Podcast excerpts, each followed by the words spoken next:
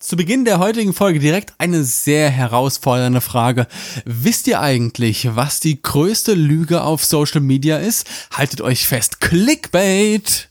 Äh, ich wurde ja letztens gefragt, mit welchem Produkt ich mich schminke. Halt die Fresse, niemand hat das gefragt. Du willst es uns einfach nur erzählen. Das ist auch okay. Aber dann mach doch nicht immer diesen dämlichen Vorwand, sondern sag's uns doch einfach. Aber apropos, ich wurde nach einer vorherigen Folge total oft angeschrieben, ihr süßen Mäuse, äh, wegen einem bestimmten Satz, den ich gesagt hatte. Und zwar war das irgend sowas in der Art gewesen, dass man seinen Kanal nur bis zu einer gewissen Größe selbst pushen muss und danach wird das ganze Ding irgendwie zum Selbstläufer.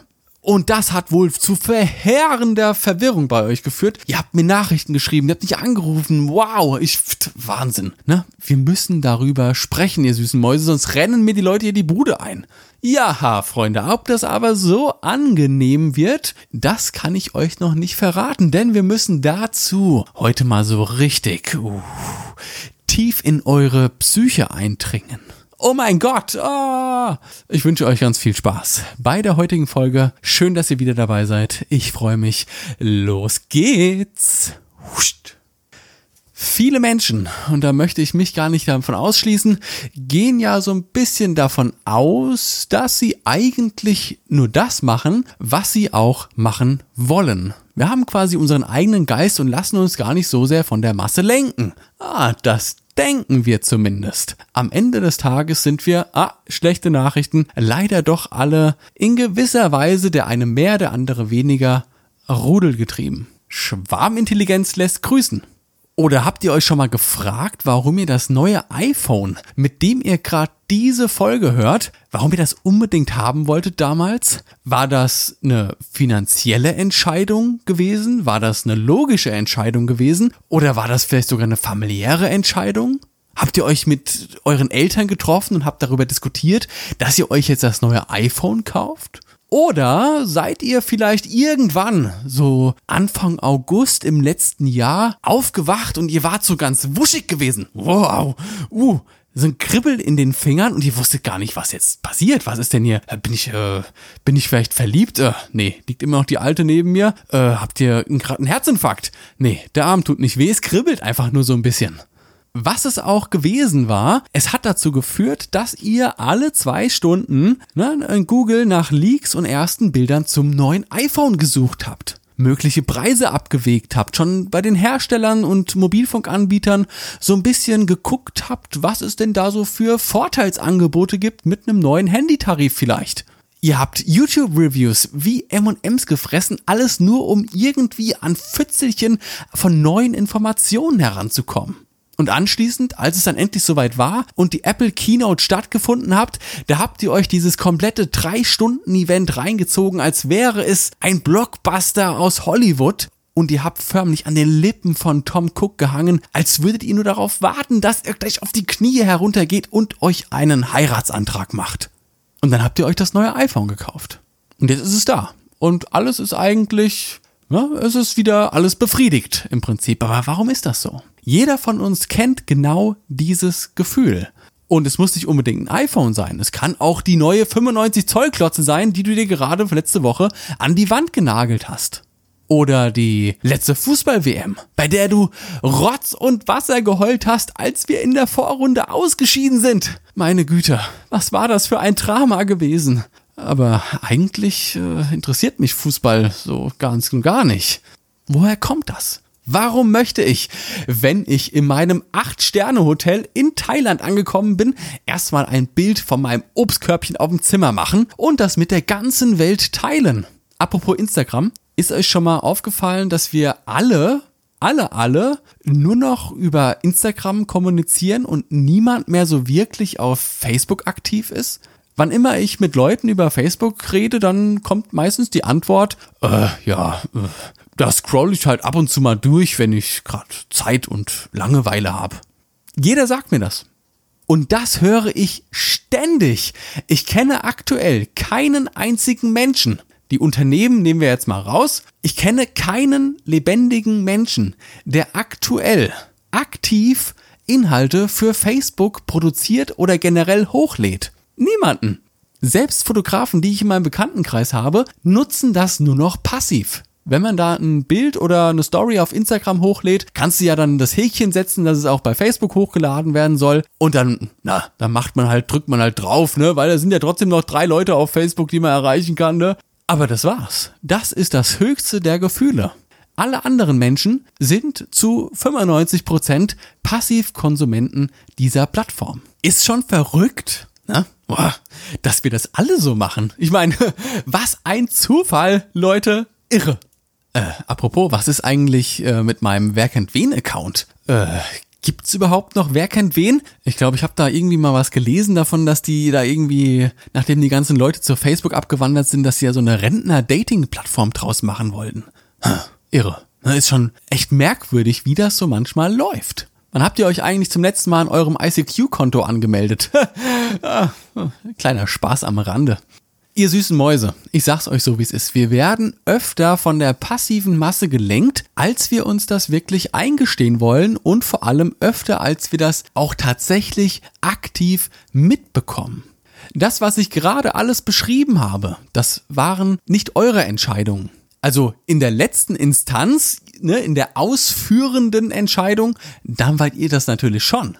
Der Samen dazu wurde aber vom Schwarmintelligenzteil in eurem Hirn schön tief im Unterbewusstsein eingepflanzt. Über Monate, vielleicht sogar manchmal auch Jahre, bis es irgendwann puff macht und da kommt ein kleines Sprössling raus. Ah, süß. Und dann ist es meistens aber schon zu spät.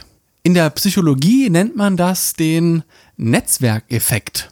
Und dieser Netzwerkeffekt beschreibt, wie sich der Nutzen aus einem Produkt, und ein Produkt kann hier alles sein, vom Auto übers iPhone bis hin zu einem sozialen Netzwerk, wie sich der Nutzen aus eben diesem Produkt für uns verändert, obwohl das Produkt an sich konstant bleibt, wenn sich aber die Anzahl der anderen Konsumenten verändert.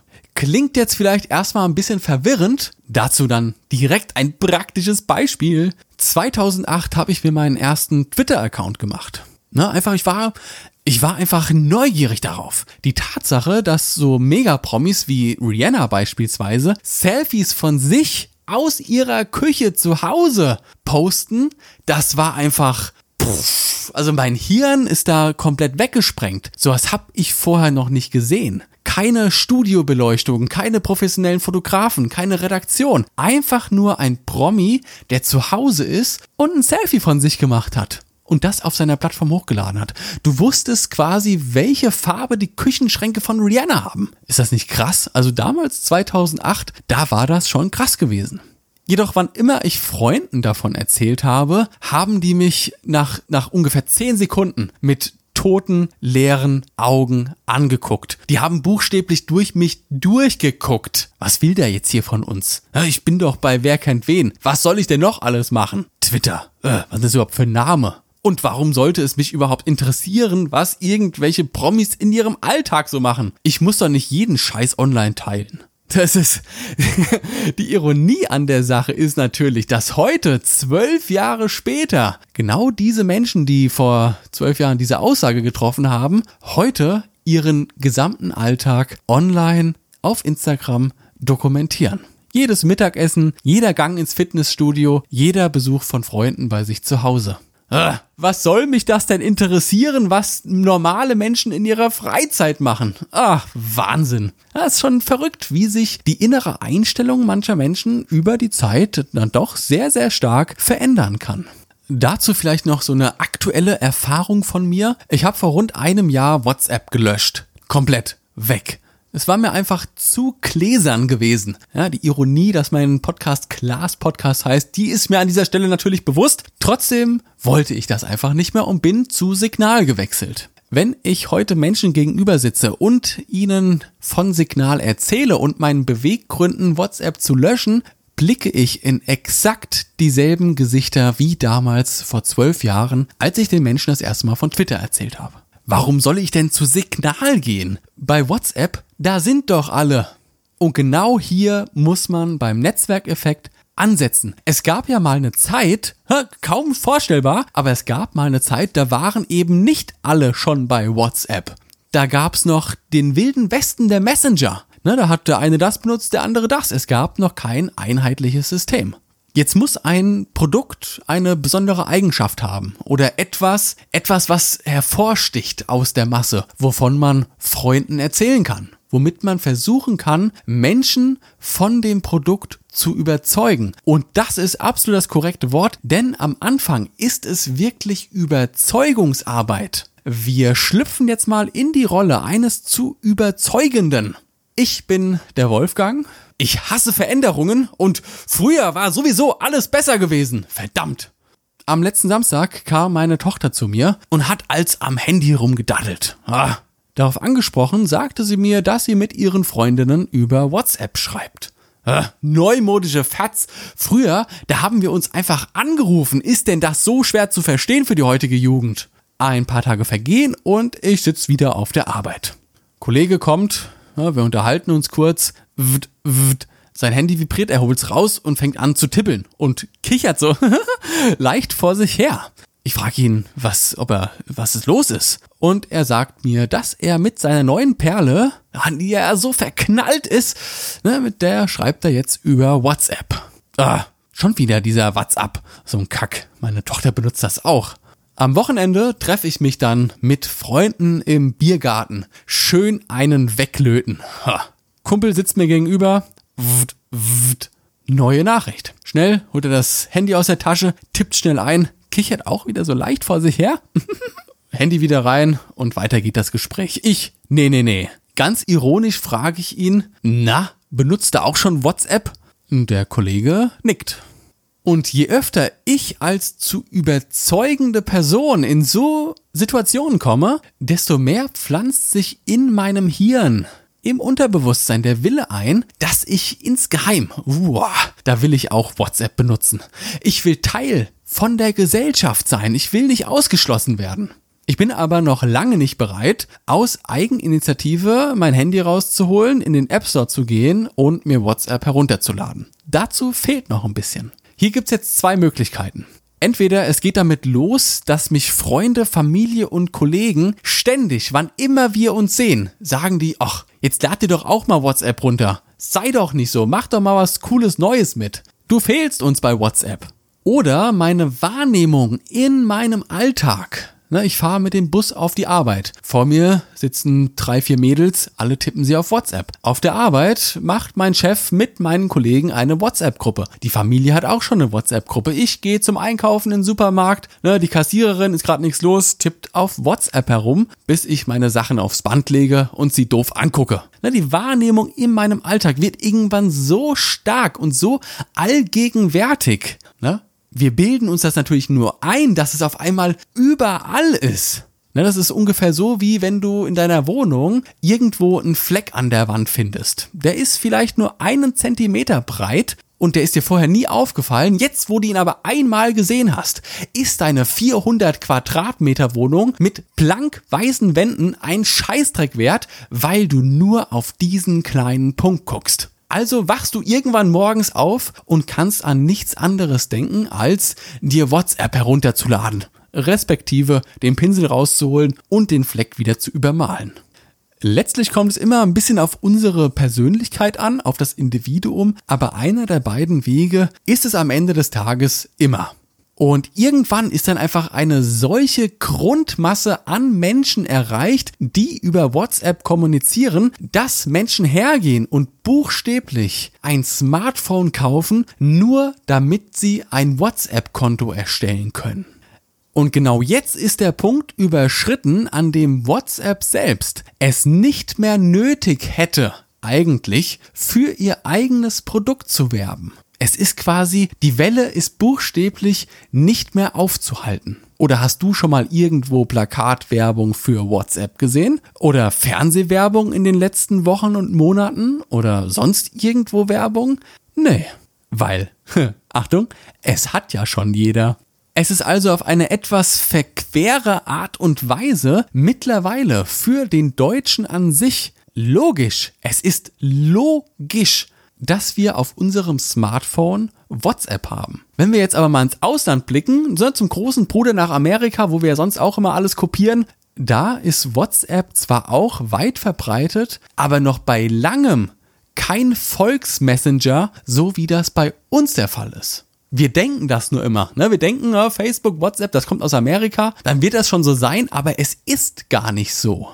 Und aktuell ist es natürlich so, dass wir, also mit wir meine ich jetzt äh, die Deutschen, das auch gar nicht mehr so wirklich hinterfragen. Es ist uns eigentlich wurscht. Ne, es ist so, als wäre es in Stein gemeißelt, dass wir unsere Familienchats und unsere Arbeitschats und mit der neuen Perle, die wir am Wochenende kennengelernt haben, dass wir mit der über WhatsApp kommunizieren. Und das, genau das zu erreichen, ich sage es euch, das ist der heilige Kral für alles. Also vollkommen egal, ob ihr gerade eine vegetarische Kotzwurst auf den Markt bringen wollt, eine App oder ein neues Auto vermarkten wollt. Diesen Zustand zu erreichen, kann mit keinem Geld der Welt gekauft werden. Es benötigt Menschen, es benötigt die Intelligenz ganz, ganz vieler Menschen, die zu einer Masse werden, um diesen Effekt herbeizuholen. Und das kann auch durchaus schon mal so ein bisschen wahllos sein. Also Facebook war auch damals mit Sicherheit nicht die beste Plattform gewesen. WhatsApp ist mit Sicherheit auch nicht der beste Messenger. Das iPhone ist ein gutes Smartphone, aber ist es auch das beste Smartphone? Wie viele Skandale braucht VW noch, bis die Menschen anfangen, keine VW-Autos mehr zu kaufen? Ne? Die Menschen kaufen wieder fröhlich Golfs und Polos, als wäre da nie was gewesen, als hätte man nicht versucht, Millionen von Menschen zu verarschen und abzuzocken. Die haben uns buchstäblich in den A gepiept und na, also in unserer Familie, da sind wir schon immer VW gefahren. Ne? Was braucht es also, um diese Schwarmintelligenz irgendwann mal wieder umzukehren? Ihr seht also, welche Macht das auch mitbringt wenn man gar nicht mehr nach links und rechts schaut, sondern einfach nur immer stur geradeaus, weil das halt so funktioniert. Denkt ihr zumindest. Jeff Bezos, der reichste Mensch der Welt mit 12 Trilliarden Dollar, ne, selbst der kann nicht hergehen und kann vorhersagen, auf welcher Plattform, mit welchem Messenger oder welche Schuhe wir in 10 Jahren benutzen werden. Das kann er einfach nicht. Man kann es nicht herausfinden. Das ist auf der einen Seite natürlich das Schöne daran. Die Kehrseite, habe ich eben schon kurz beschrieben, ist ganz klar, dass wir ab einem gewissen Punkt einfach nicht mehr nach links und rechts schauen. Wir sind quasi wie tote Fische in einem Schwarm und lassen uns einfach mittreiben und hinterfragen auch gar nichts mehr. Ja, wie viele Datenskandale soll Mark Zuckerberg noch auftischen? Wie viele Milliardenstrafen soll er noch bezahlen? Und wie viele Datenlecks müssen noch entdeckt werden, bis eine gewisse Grundmasse an Menschen erreicht ist, die sagen, okay, es war alles ganz schön gewesen, aber mit meinen Daten möchte ich das nicht mehr. Es ist spannend und mal schauen, wo die Reise in Zukunft hingehen wird. Bis dahin, ihr süßen Mäuse hoffe ich natürlich, dass ihr aus der heutigen Folge so ein bisschen was mitnehmen konntet und selbstverständlich, dass ihr euch auch ganz leicht unterhalten gefühlt habt. Ansonsten würde ich vorschlagen, ganz frei und ungezwungen, dass wir uns das nächste Mal hören, wenn es wieder heißt, Klaas zu dem Podcast. Lasst krachen, ihr süßen Mäuse. Ich hab euch ganz doll lieb. Schön, dass ihr zuhört. Bis bald. Ciao. Brrr.